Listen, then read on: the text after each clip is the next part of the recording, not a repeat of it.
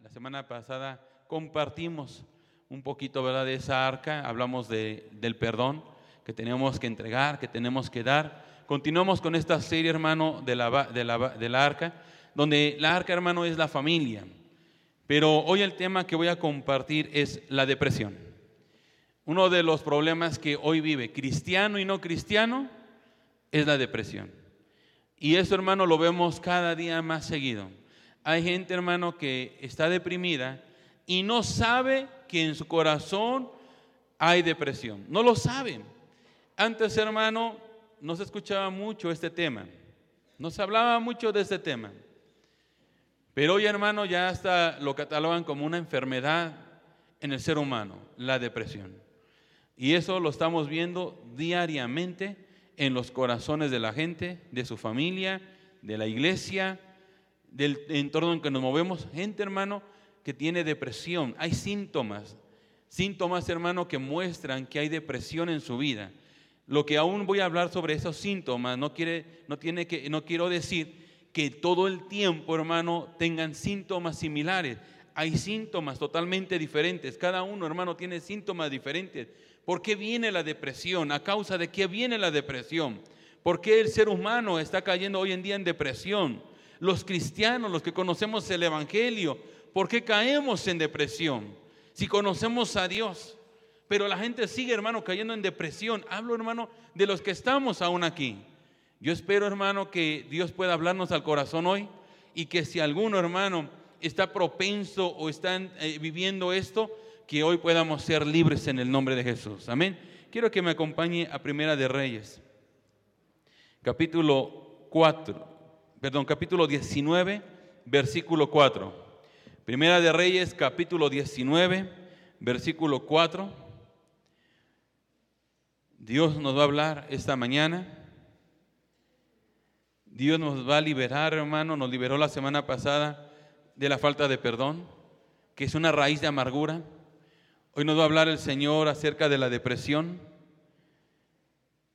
¿Ya lo tiene? Lo tenemos en pantalla. Y caminó todo un día por el desierto Llegó a donde había un arbusto, estoy leyéndolo en versión internacional, y se sentó a su sombra con ganas de qué? Morirse. Estoy harto, Señor, comentó Elías, protestó, quítame la vida, pues no soy mejor que mis antepasados. Versículo 5. Luego se acostó debajo del arbusto y se quedó dormido. De repente un ángel le tocó y le dijo, levántate y come. Quiero que antes de que hagamos una oración le diga al que tiene a su lado, levántate y come. Inclina su rostro, vamos a orar. Padre, oramos.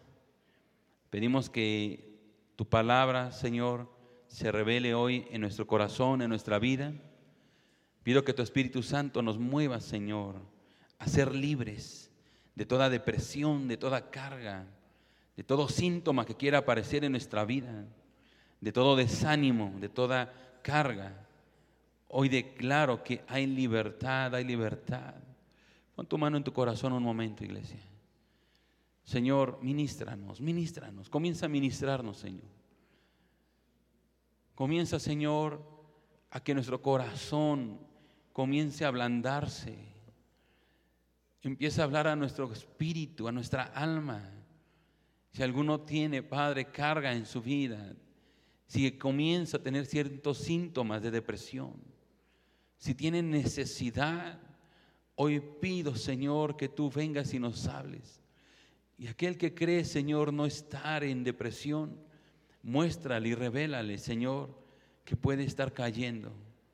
Yo pido, Señor, que tu Espíritu nos levante y que seamos saciados por tu palabra. En el nombre de Jesús. Amén. Dile a tres personas, levántate y come, hermano. Levántate y come. Amén.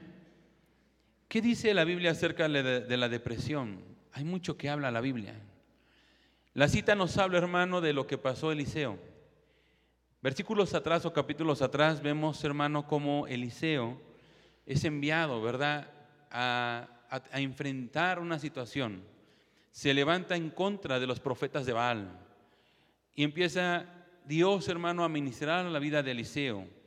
a declarar que hay poder en él. Le empieza a decir lo que tiene que hacer, donde el pueblo hermano está pereciendo, donde los altares del Señor estaban arruinados, habían caído, donde antes había adoración hermano, dejó de aparecer la adoración dentro del pueblo.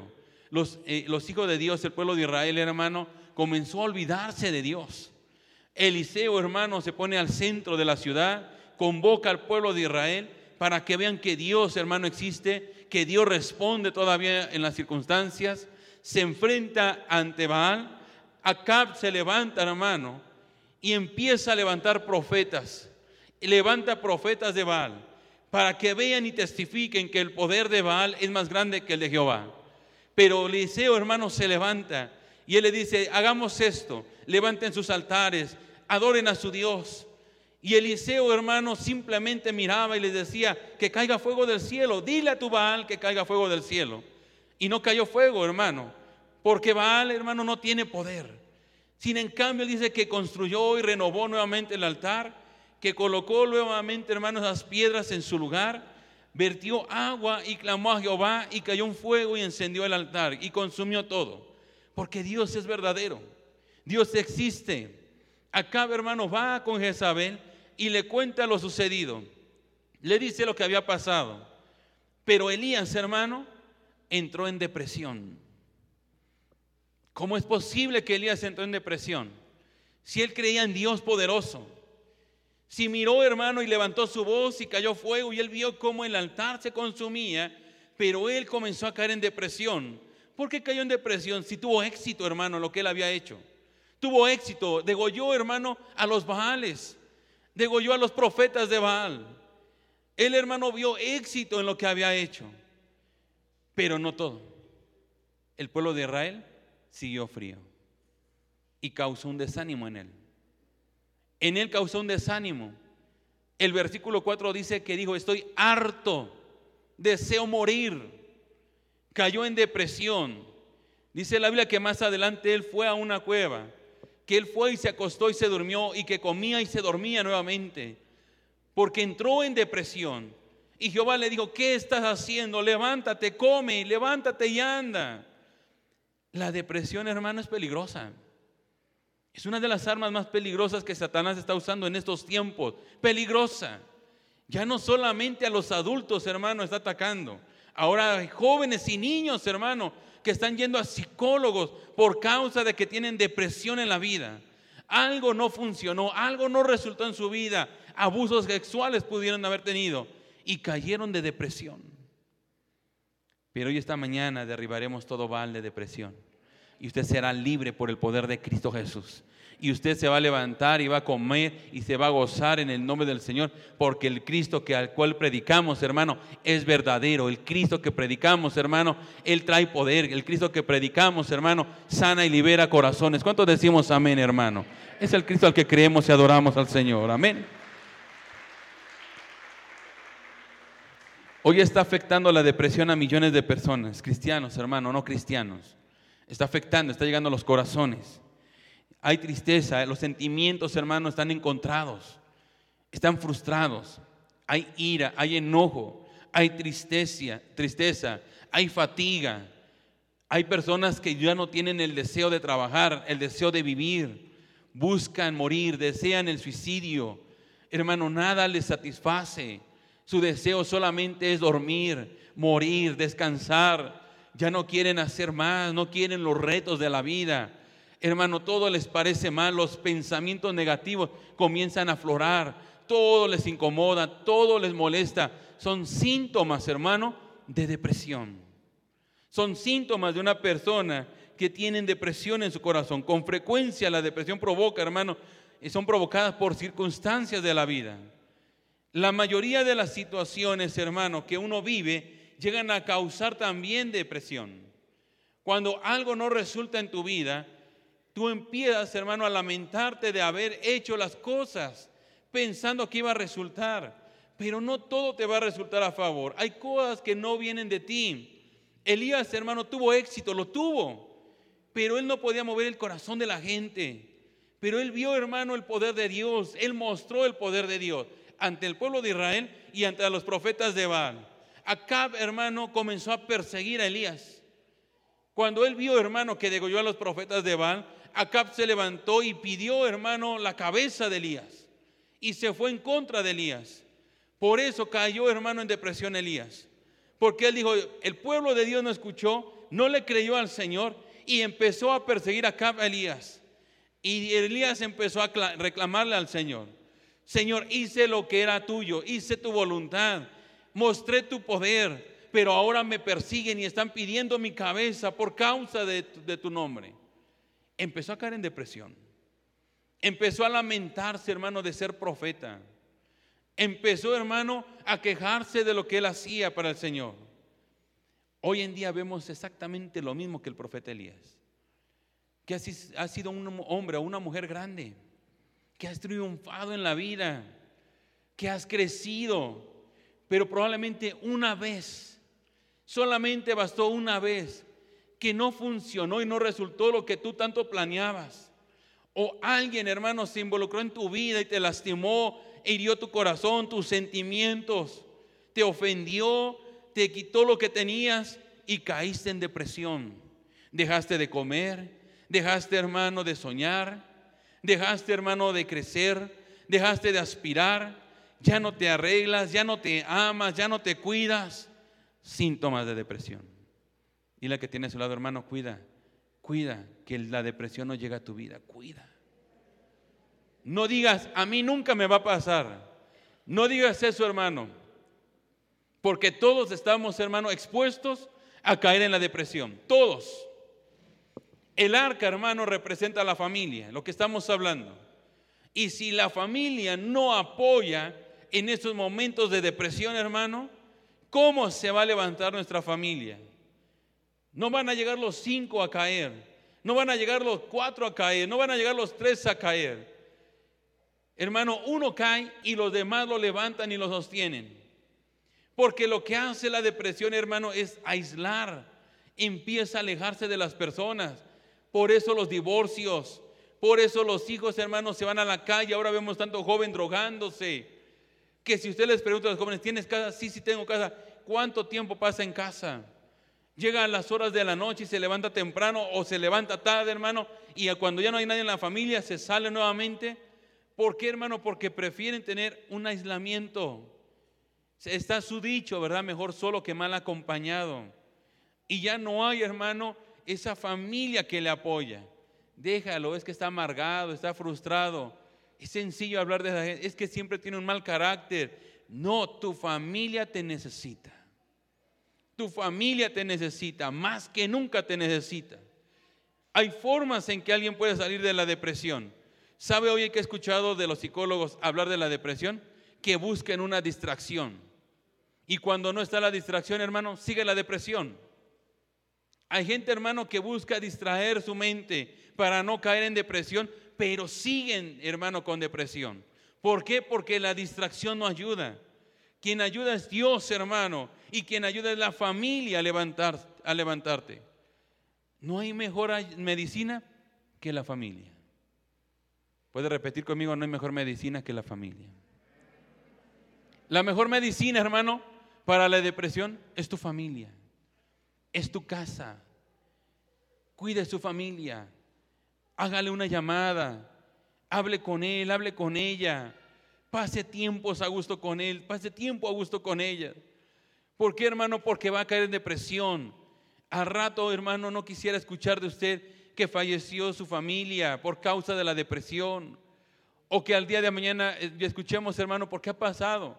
Hace poco me dijeron, pastor, en una congregación estuvieron habiendo muertes por suicidio en la congregación.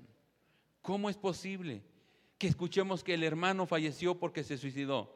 Que la hermana también se suicidó. ¿Eso es lógico, hermano? Eh, no es el problema de la iglesia. Simplemente, hermano, que para ellos ya no había respuesta de la vida y fueron muriendo. Yo no quiero escuchar eso aquí en, ustedes. Que alguien, hermano, dejó caer la toalla, que ya no quiso avanzar. Quiero que vea el versículo 1. Nos vamos a basar en Primera de Reyes. Versículo 1 dice, Acab le contestó a Jezabel todo lo que Elías había hecho y como había matado a todos los profetas a filo de espada, Entonces Jezabel envió un mensajero a que le dijera a Elías, que los dioses me castiguen si piden, eh, sin, castiguen sin que, sin piedad, si mañana a esta hora no te he quitado la vida, como tú se la has quitado a ellos. Tres, Elías se asustó y huyó para ponerse a salvo. Cuando llegó a Berseba de Judá, llegó allí su criado y caminó un día por el desierto. Llegó a donde había un arbusto y se sentó a su sombra con ganas de morirse. Estoy harto, Señor. Harto. ¿Cuántos hemos dicho eso? Estoy harto de la vida, estoy harto de esta familia, estoy harto de ti, harto de esto, harto de que no me funcione. Elías, hermano, se cansó, se hartó de la situación, se fastidió de lo que estaba pasando. Pero ¿quién estaba con Elías? Estaba Dios. Estoy hablando de un profeta que cayó en depresión, de un profeta, de un siervo de Dios. Hermano, a lo mejor no lo tengo que decir, pero lo voy a decir. Un salmista en un congreso, hermano, se sentó. Un salmista, Marcos Barrientos, estuvo sentado hablando de que él cayó en depresión. Marcos Barrientos. Pastores, hermano, que han caído en depresión. Pastores. Que muchos, hermano, prefieren morir y llegan a morir por causa de la depresión. Y ellos, hermano, puede decir uno, pero ¿qué problema tienen? Un salmista que adoraba al Señor, que ministraba al Señor. ¿Qué fue el momento? Y él decía, no lo sé, llegó un momento donde me di cuenta que tenía depresión, problemas no tenía en casa, no tenía problemas de esto, problemas del otro, no lo vi, no lo vi, simplemente llegó un momento que ya no quería hacer nada. Cayó en depresión. ¿Usted cree que nunca puede caer en depresión, hermano? Todos, hermano, de alguna forma podemos caer en depresión. No estoy diciendo que vamos a caer, pero puede haber el momento, hermano, que alguno pueda caer en depresión. Y uno puede evitar caer en depresión. Empiezas a tener problemas en tu matrimonio y entra la depresión. Viene una ruina, una crisis fuerte económicamente en casa y comienzas a caer en depresión. Eh, jóvenes, eh, el amor de tu vida te cortó, puedes caer en depresión. Pudo haber un abuso sexual, hermano, en jóvenes, niños y caen en depresión. Abusos verbales y caen en depresión. No resulta, hermano, se te cierran las puertas, te corrieron del trabajo, puedes caer en depresión. Y empiezas, hermano, a maldecir y a decir, estoy harto, harto de vivir, harto de caminar así, harto de la vida que llevo, harto de esto, harto del otro. Hermano, hay tiempo y el tiempo de Dios es ahora para ser libre y no caer. El tiempo de Dios es ahora. Elías cayó en depresión. ¿Cómo podemos, hermano, detectar cuando alguien está cayendo en depresión? ¿Cómo lo podemos detectar? Señales. Número uno, aislamiento. Versículo 4 dice, y caminó todo un día por el desierto, llegó a donde había un arbusto y se sentó a su sombra con ganas de morir. ¿Qué hay? Aislamiento ya no quieren tener relación con nadie. Se apartan, se alejan. No quieren estar cerca de uno. Hermano, muchas veces en el matrimonio, que cuando un matrimonio, una pareja empieza a apartarse de uno, no siempre, no siempre tiene que ver con una traición. No siempre. Tiene que tener cuidado en detectar, porque si no, hermano, usted puede estar atacando a su pareja pensando que tiene una relación ajena cuando el problema que tiene tu pareja puede ser causa de una depresión. Hay personas que se empiezan a alejar. Hay miembros de la congregación que comienzan a alejarse, que ya no los vemos porque se empiezan a aislar y pueden estar cayendo en depresión. ¿Por qué? Porque ya no tienen el deseo de tener relación con nadie, ni con su casa, ni con la sociedad, cumplen y hacen lo que tienen que hacer como una máquina, un robot. No tienen el deseo de triunfar, de caminar.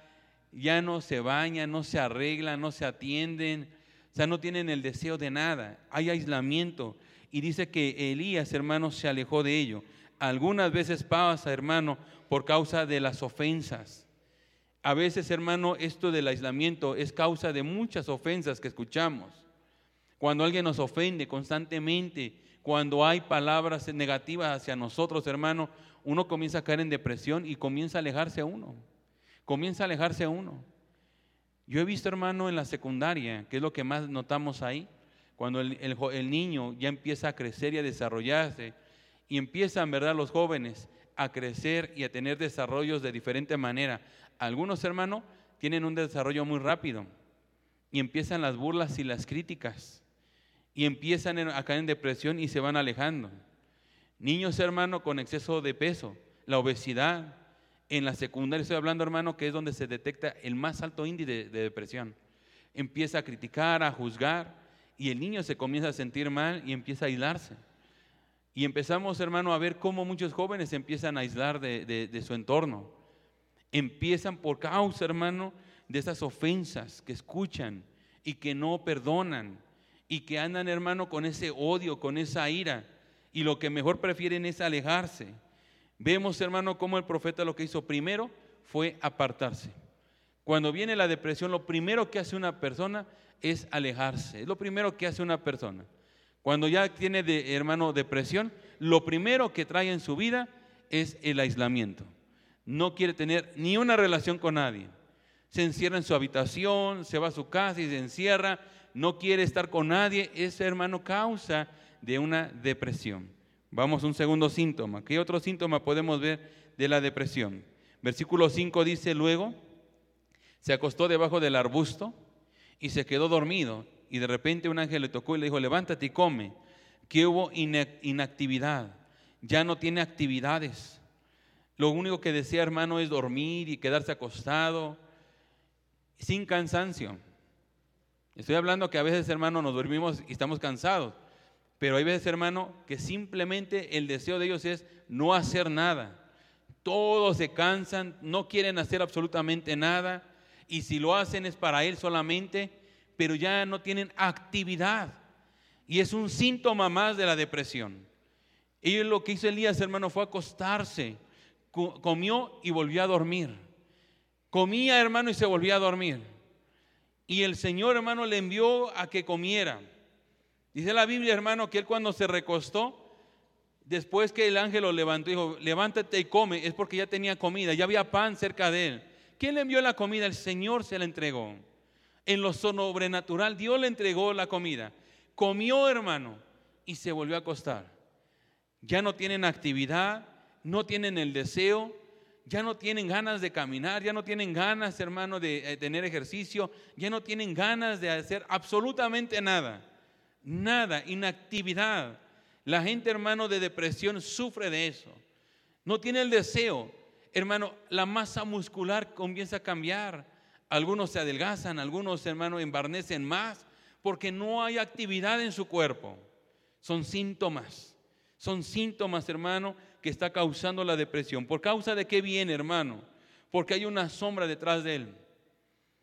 atrás del hermano hay una sombra que lo está atacando, que está, hermano, siempre buscando el debilitarlo. El decirle, ¿para qué sigues trabajando? ¿Para qué sigues haciendo cosas si de todas maneras no te van a hacer caso?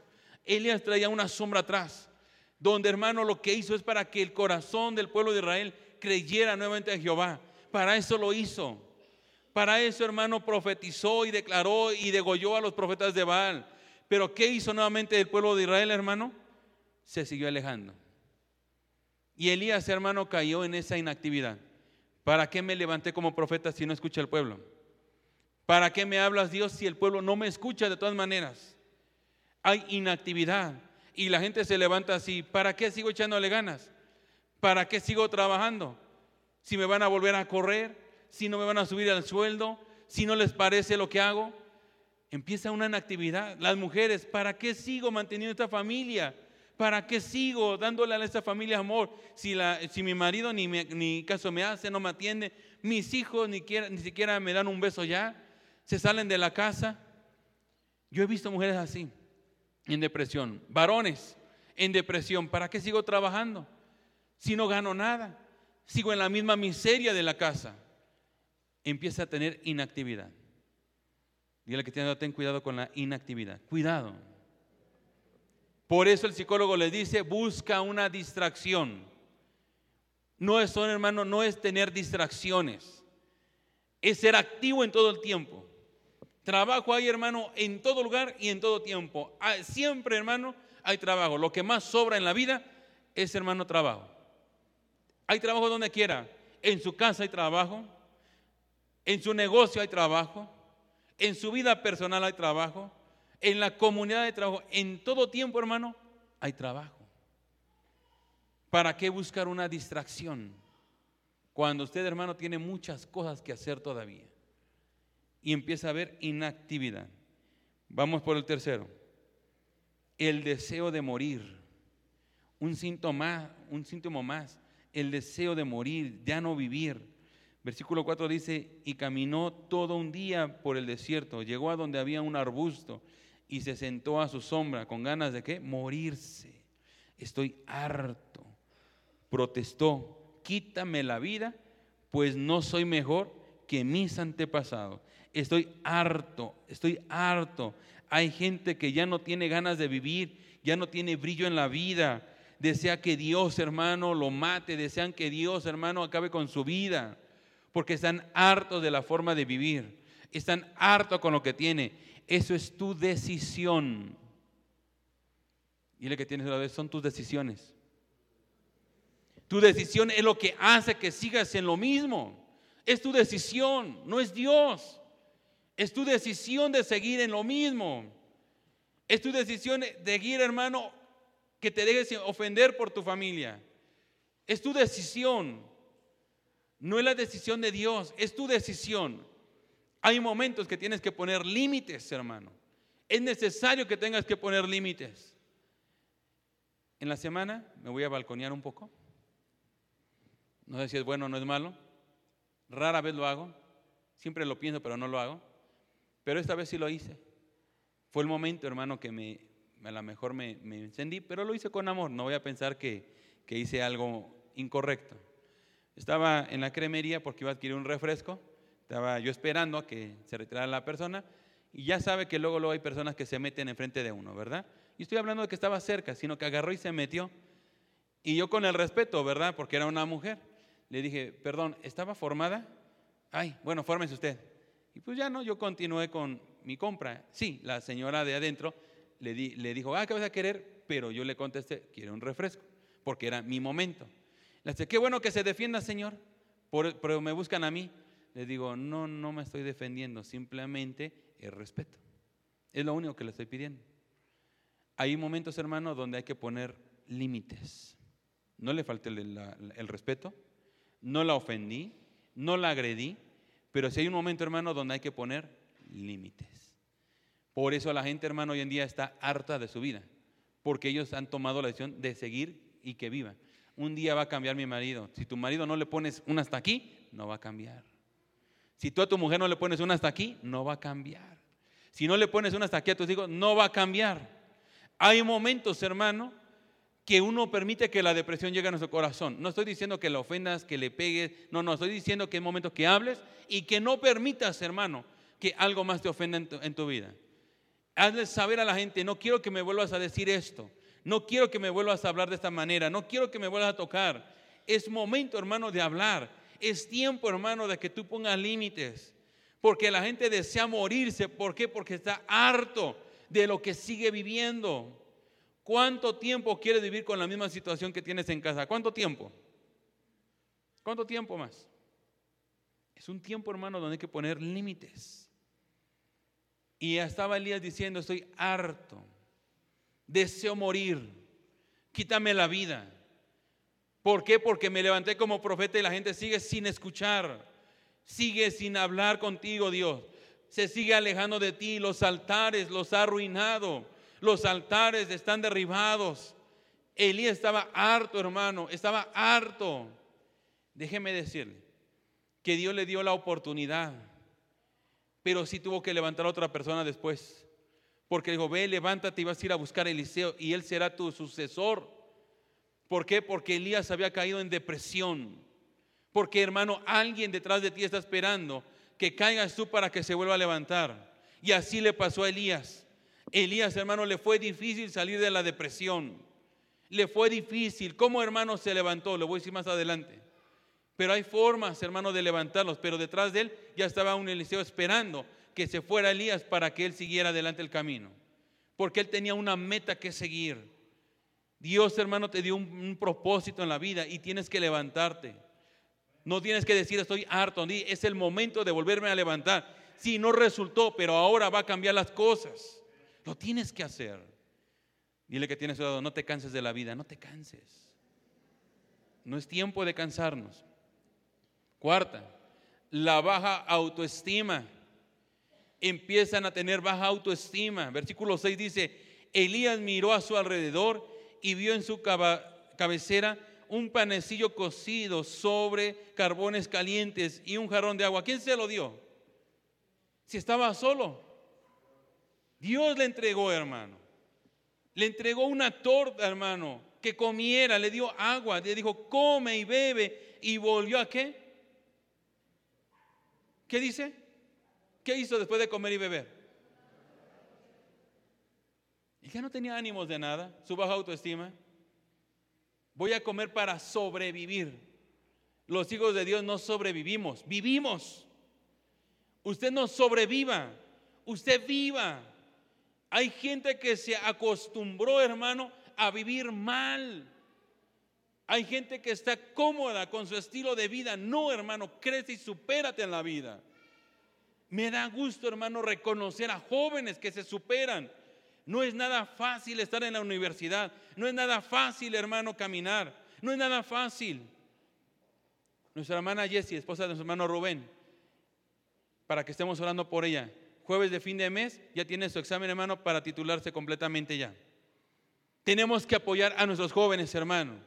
Pero ¿cuántos hermanos no caen en la depresión en el, transcurso, hermano, de la carrera? Jóvenes que no terminan por causa de la depresión ¿Para qué le he hecho ganas? Yo no voy a servir, yo no seré licenciado, yo no seré abogado, yo no seré algo en la vida. ¿Quién dice que no? ¿Quién te creó? Dios te creó. Dios te hizo a imagen y semejanza suya. De muchos espermatozoides, el único hermano que ganó fue usted. Y usted ahorita está aquí, hermano, sentado creyendo que tiene poder de Dios en su vida para levantarnos y triunfar en la vida. ¿Cuántos decimos amén, hermano? Dios te diseñó para triunfar. Dios te hizo grande. Dios te hizo capaz, te dio capacidad. Muchos hermanos ven lo que tú tienes, pero tú no te reflejas de lo que tienes en la vida. La baja autoestima te empieza a atacar. Sí, tal vez yo no seré el mejor, pero lo que hago lo hago con excelencia y lo hago lo mejor posible. Y lo hago para bendecir a la gente. Tú no tienes por qué pensar, hermano, en que eres una persona menos. Tú tienes capacidades. Tú tienes potencial. Tú tienes que creer eso. Entiéndelo. Sal de la baja autoestima. Levántate. No digas como Eliseo, nuevamente estoy harto, quítame la vida. No, es el tiempo de comenzar a levantarte. Un síntoma más, las personas padecen, hermano, de visión. Padecen de visión, ya hermano comienzan a tener ceguera espiritual, ceguera moral, ceguera de la vida, no ven las cosas ni de ellos mismos, no se dan cuenta. Tú le dices, date cuenta que no tienes el mismo ánimo de hace tiempo. No, yo sigo siendo el mismo. No, yo sigo siendo el mismo. No es cierto, mira, antes te arreglaba. Sí, sí me arreglo, pero ya no te bañas. Vuela al que tiene a su lado un momento, vuélalo, a ver si se bañó. Si no es porque tiene baja, este, depresión, baja autoestima. Bueno, para que no se queme, dile, es que me cortaron el agua ayer y ya no me pude bañar. Pero hermano, empieza eso, no se da cuenta. No se da cuenta. Oye, como que todos los días amaneces de malas, ¿no? Es que es la menopausia, pero a los hombres no les da menopausia. ¿No? Es que es, la edad. Oye, pero tienes 15 años. ¿Tú me dices qué es la edad? ¿No te das cuenta que algo está sucediendo en ti? ¿No te das cuenta que estás viviendo en depresión? ¿No te das cuenta? porque empieza a haber ceguera en, tus ojos. No sabes si es de día, si es de noche. No te das cuenta de lo que habla, no te das cuenta de cómo eras antes. Sí, yo sé que la gente nos llega a quitar ilusiones, yo lo sé, hermano, pero hay que volver a soñar. Hay que volver a levantarnos. Hay que volver a sonreír, a gozarnos, hermano. Hay que volver a seguir adelante. ¿Cómo vencer el desánimo? ¿Cómo vence el desánimo uno?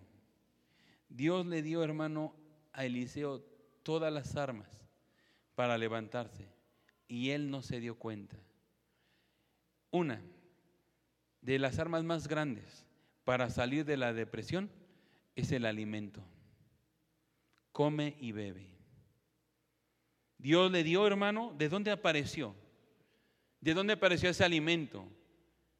Brasas, hermano, un pan cocido donde él estaba durmiendo, un vaso de agua. ¿De dónde apareció eso? El mismo Señor se lo entregó. Después de ahí se levantó Eliseo, hermano. Eliseo Elías se levantó y se fue y se volvió a esconder a una cueva. Y en la cueva, hermano, mandó a, los, a las aves a que le dieran de comer. Siempre tuvo alimento. Una de las formas para salir, hermano, de la presión es comiendo de la palabra del Señor, bebiendo del Espíritu del Señor. Esa es la mejor forma. Aliméntate de la palabra, bebe de la palabra, adora al Señor, ora al Señor. ¿Para qué, hermano? Para que tengas ganas de levantarte. Es que ya no sé qué orar, me cuesta trabajo orar. Por eso, pero sigue comiendo, sigue bebiendo de la palabra de Dios. Congrégate, no dejes de, congregarte. Avanza en el camino, aliméntate de la palabra del Señor. Hermano, agita un momento al que te aliméntate de la palabra, no dejes de congregarte. Te animo a que sigas adelante. Vive en la palabra, come de la palabra, gózate de la palabra. La palabra es vida. La palabra es vida, entiéndelo, la palabra es vida. Cuando vengas, hermano, que dejas de congregarte y vengas con un problema, te voy a decir, te lo dije. Que, te, que comieras y bebieras y no lo hiciste, te lo dije. ¿Sabe cuál va a ser mi respuesta? Congrégate, come y bebe y luego vemos lo que va a pasar. Date cuenta de eso. El mejor consejo que te doy ahorita, hermano, para salir de la presión, aliméntate de la palabra del Señor pero sal de tu casa, porque hay quienes, hermano, se acuestan en la cama, ponen el radio, escuchan la palabra de Dios. Eso de todas maneras es depresión, hermano. No es la mejor manera de alimentarse. Es para que te levantes. ¿Qué le dijo Dios? Levántate y come. No le dijo, come y duérmete. Acuéstate y come. No le está diciendo eso. ¿Cuántos tienen el mal hábito de comer en la cama? Y es más, hasta abajo de la cama están las chucherías está el plato, está el flan de hace un mes ahí todavía. Eh, aquí no, ¿verdad? Gracias a Dios. Estoy hablando de otro lugar. pero aquí nadie hace eso. Que en la cama se va a comer. Hermano, el alimento es levantándose, yendo a la iglesia, me siento en la casa del Señor, levanté mis manos, adoré a Dios, eh, convivo con mi hermano, me alimento de la palabra y cuando salga yo no soy una persona deprimida, soy una persona que se levanta. No importa si me divorcié, no importa si me separé, no importa si perdí toda mi economía, no importa si perdí todo. Lo que importa es que el Señor está conmigo ahora y donde quiera que vaya hay alimento para mí, hay techo para mí. Eso es lo que importa. Alimento, alimento, donde quiera que vayas. Pero hay algo más. ¿Qué es lo que tienes que hacer? Mira el rostro que tiene a su lado. Mira el que tiene a su lado. ¿Ya lo vio bien? Algunos tienen las patas de gallo más marcadas que otros. Algunos todavía tienen la chinguiña ahí, hermano, porque ya, ya, ya, ya la hora de ir a la iglesia y se levantaron. Y ahí vienen durmiendo todavía. Algunos venimos así, hermano, todavía. Pero hay algo que también nos saca de la depresión. Versículo Filipenses 4.4. Filipenses 4.4. Ay, hermano, esto es importante. Esto es importante también alégrense siempre en el Señor. Insisto, alégrense. Dile a tres personas, alégrate mi hermano, alégrate, gózate. Tienes que reírte de las cosas, goza de la cosa. Adora al Señor, alaba al Señor. En medio de la tribulación y angustia, levanta voz, hermano, de canto, levanta voz de alabanza, alégrate, hermano, y goza, danza para el Señor. Libera tu cuerpo, hermano, y sal de la depresión. Que te vean contento, que te vean gozoso, hermano, que te vean tranquilo, confiando en el Señor. ¿Cuándo decimos amén, hermano? Eso es lo que tienes que hacer, gozarte, alegrarte. Es que me divorcié, hermano. Ay, yo que tu hermano, yo danzo de alegría, ya lo dejaste. A ese viejo pelón. Tanto oré al Señor que te separaras de él. Gózate. Bueno, no estoy pidiendo que lo haga, por favor, hermano. Eso es para los de allá afuera. Para nosotros no. Para nosotros, hermano, hay que tomar decisiones. Hay que empezar a gozarnos. Hermano, ¿qué pasó? ¿Te corrieron de trabajo? Sí, me corrieron, hermano. ¿Y por qué está alegre? Porque viene un trabajo mejor para mi vida. Por eso me corrieron. Porque vienen cosas mejores para mi vida. ¿Cuándo decimos amén, hermano? Goce, hermano. Goce de la vida. Usted tiene que estar alegre. Es lo que menos vemos ahora, hermano, sonrisas. Ya no hay sonrisas en la vida. Dese cuenta, hermano. Todos los que trabajan en el Distrito Federal, bueno, ya no es el Distrito Federal, es el Federal, ¿verdad? En la Ciudad de México. Vaya viendo en los camiones, en las combis y en los metros. Todos, hermano, con una cara, con una cara, hermano, que, ay, Dios mío. Yo les dije una vez que cuando yo comencé a trabajar allá, yo veía, me subí al camión y vi a todos despescuezados, hermano. Yo dije, ¿cómo pueden dormir así? ¿No les duele el cuello? A la semana era uno de ellos igual, hermano. Me pegaron el mismo síntoma. Pero déjeme decirle algo.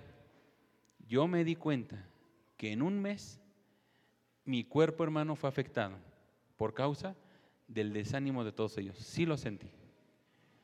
Yo me sentí, hermano, que di el viejazo, como dicen muchos, en un mes.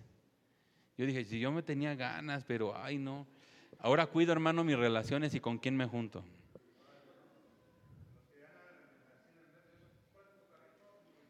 Hay que aprovechar.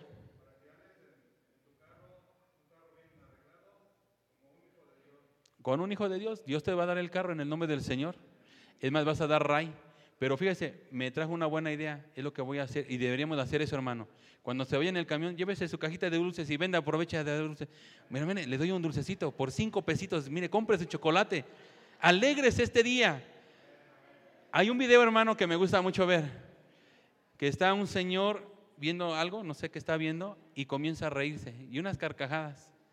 Y todos empiezan a ver cómo se empieza a carcajear, ¿verdad? Y todos comienzan a reírse. Y luego les dice, es bueno reír, ¿verdad? En la vida. Eso quita, hermano. Dice la palabra, que el gozo, hermano, hermosea el rostro. Y el gozo, hermano, fortalece los huesos. Si te truenan ya las rodillas, hermano, te falta reír. Si algo truena en tu cuerpo, hermano, te falta gozarse.